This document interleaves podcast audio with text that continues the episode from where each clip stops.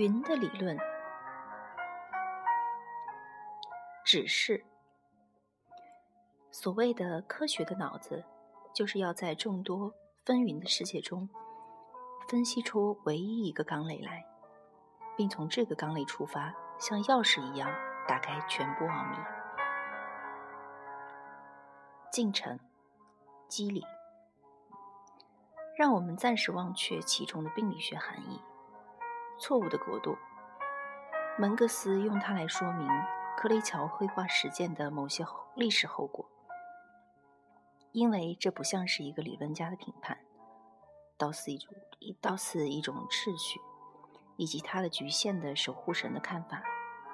但是克雷乔的作品不仅仅是只有绘画上的后果及影响，他为后世几代人的灵魂提供了幻想的题材。正如斯当达所赞叹的一样，即使在语言领域内掀起的对科雷乔的评判评赞中，相对于画家们对作品的绘画史的理解，也有一点让人疑问。门格斯的观点，以及在另一个不大不大明显的层面，里格尔的分析只谈起作品的断层，而且。毫不触及语义上的发展。诚然，这并不理解，并不影响解读，并把它放到被称为艺术史的意识形态领域去。但作品相对于风格历史的意义，却仍然是百分之百的超验的。它是被一种解读纯外、纯外在的，它是被一种解读纯外在的加强。上去的这种解读方法只从历史和教条角度来看，而且建立在一个纯机械、纯形式的描绘上，完全无视这些作品表现出来的意义深沉进程。其实，我们没有任何理由认为排列出来的所有物质性因素，如轮廓、色彩等等，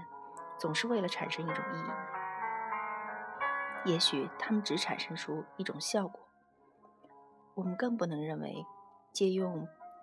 叶姆斯莱夫的话来说，这些表象是为绘画符号服务的，而正是符号逻辑，而正是符号逻辑的决定了表象的存在。而且，即使我们假设它们是一种有意义的因素，我们也看不出它们竟至于可以穷尽一个概念限定，也不能。就因之而去还原一个体系，就像语言学家通过在语言学分析的低层因素的分析所做的那样。然而，假如我们要建立一种艺术符号学，那么在纯绘画因素层面上进行的描述，就不能仅仅局限于去搜罗数目不定的城市、城市化技巧、绘画工作室的经验谈。以及有代表性的特征等等，它必须能够不管以什么方式，都可演化成一种上层分析。这种上面的层次，应当直接是生成定义的、生成意义的。当然，也就容易证明，所有的效果说到底都是象征意义上的，即使是在纯粹的严格意义上的表现艺术范畴里。绘画进程的排列秩序，也不是只按表现物及其彩绘或素描方法表现出来的人和物的直接意义来理解的。一旦有了绘画，绘画符号就有了它们的机理。这种机理作为一种构成物，大摇大摆地进入品味的生成过程，直至强加给人一种感、一种观念。觉得某种风格的来源就是它。正因如正因为此，才有现在人人皆知的线性与绘画性的对立。只要它们有意义，就是直指绘画进程的物质层面的。这个物质层面不仅仅具有装饰性意义，对图像的处理，应是某种具备第二层含义的能指。它是一种内涵广阔的资讯，跟表现的风格有关。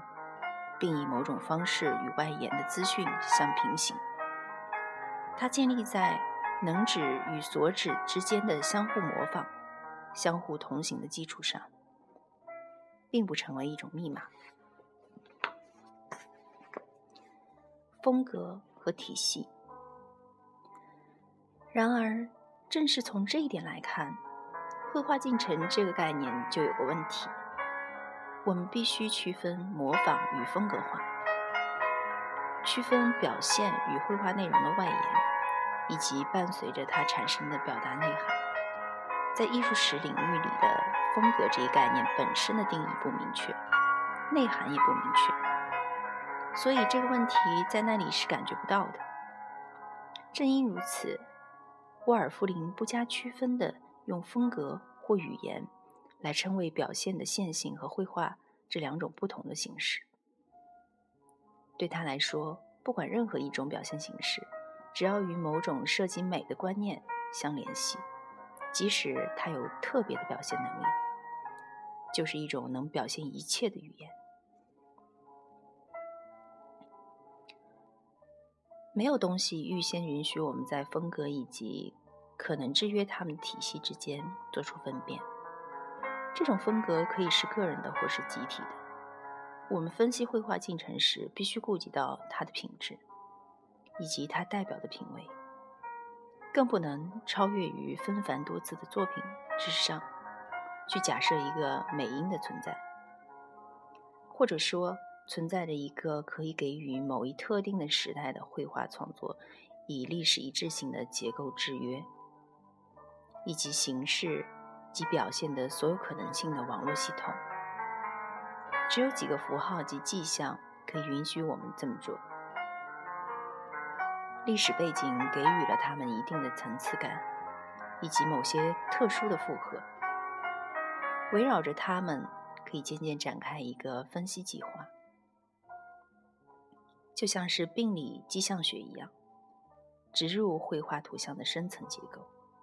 从整体的符号学进程角度来把握这些符号。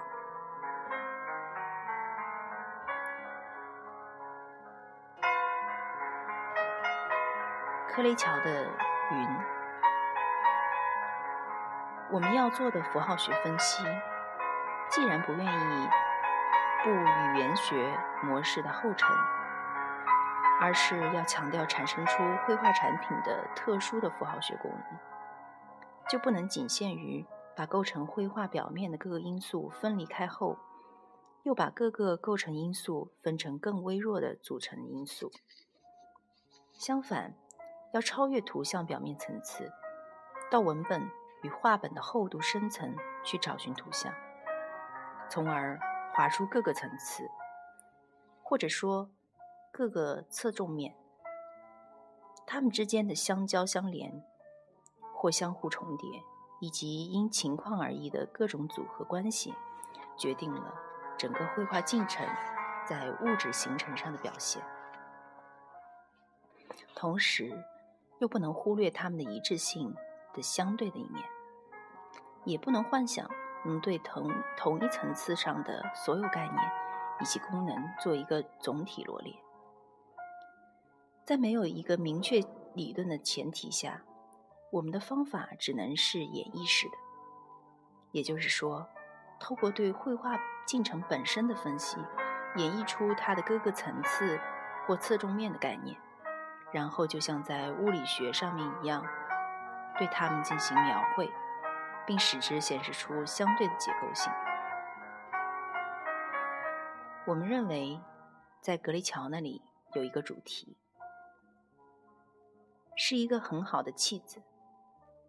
它可以通过自身感性的表面以及它所起的功能作用，把这位画家的特殊艺术的几个主要的线条连成一束。这个主题，我们可以用它来作为一个推进器，对克雷乔的所有作品进行一个深层分析。这个弃子就是云。这个从描述层次上包含了云的外延的绘画符号，我们将它加上两道斜线，这样就可以看出，在分析之时，它代表了能指的位置；而当我们需要讲纯粹是云的外延的时候，就把它加上了重点号，而作为所指时，则加引号。云在克雷乔的许多创作中，以不同的价值，以各种不同的绘画或表现形式，多次出现。我们将会看到，克雷乔以前所未有的笔法，在帕尔马的所有装饰整体上大量使用它，为不同的目的服务，甚至在苍穹底下的四壁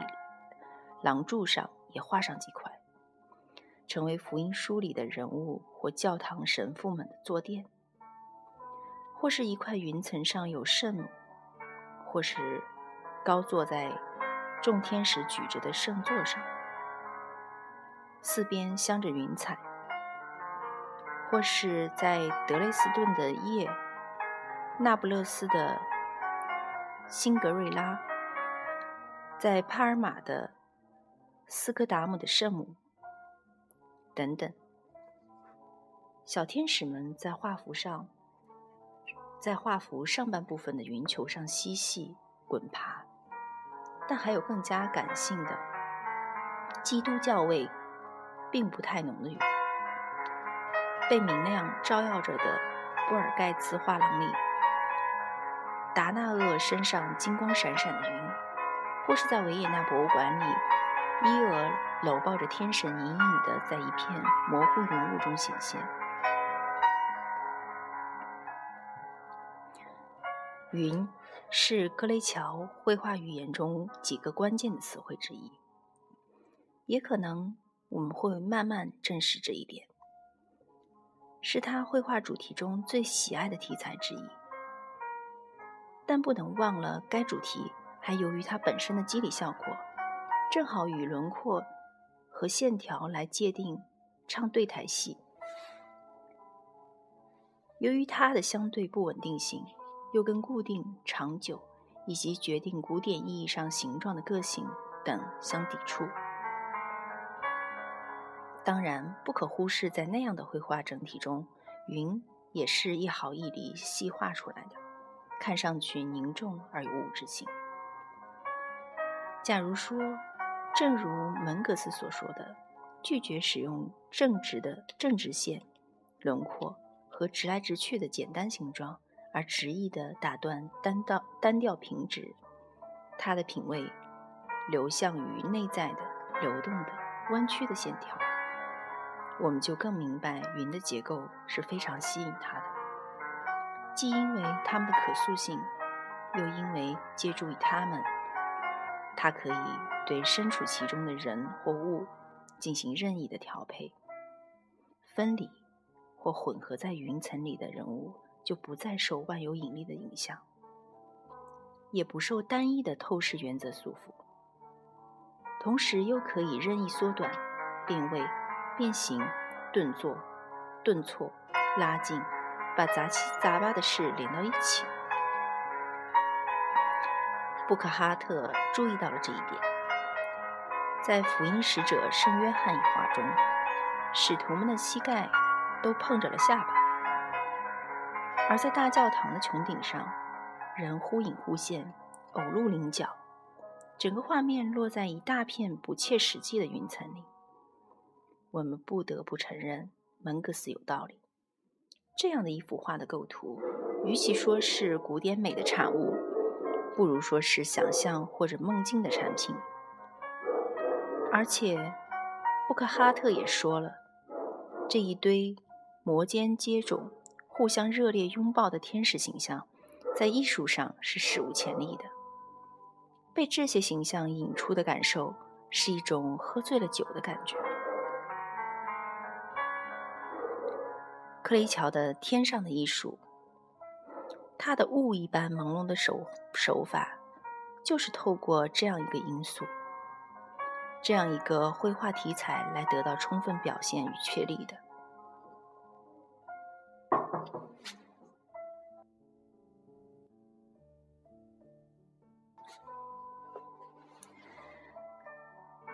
克雷乔的天上的艺术，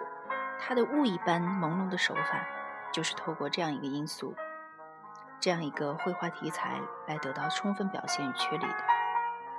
布克哈雷是第一个看到它的价值以及功能的人，因为云作为绘画符号，正好与传统建立在形状的界定性以及几何性透视的艺术原则以及。创作产物相依，同时它又能让人体与物体脱离了身体的物理性法则，从而产生出许多空中效果、飞翔的感觉。但并不是说它的出现、它的使用、它的画法，只是出于一个画家的异想天开，或者从贬义上讲，做作的独家高义。克雷乔的那种沉醉的感觉是细致周到的安排好的，而且云在这里则充当了自由的媒介作用。其参与的整个过程，正如布克哈布克哈特敏锐地看出的，完全是具备符号学性质的，既有描绘特征的性质，又有句法性质。云并非只是以一种。风格手段，而是一种具备建构性的物质材料。虽然说克雷乔给予了天上的天使们一个可测度的立体空间，上面加上奋力飞翔的人物，但这个空间不是按线性透视的建构原则来界定的，也并非靠表现氛围与光线的浓淡远近透视法。因为克雷乔的天空中有许多云，布克哈特看出了这些云模棱两可的一面，以及它们如何在两种不同的透视方法之间起到桥梁的作用，对空间、基础或坐垫的指示，在色彩过渡、绘画上的细微差别等等，都是靠云彩来表现的。克利乔把它们当作有承受力的物质来处置。处理一块一块，而且具有确定的大小和规则形状。符号和形状，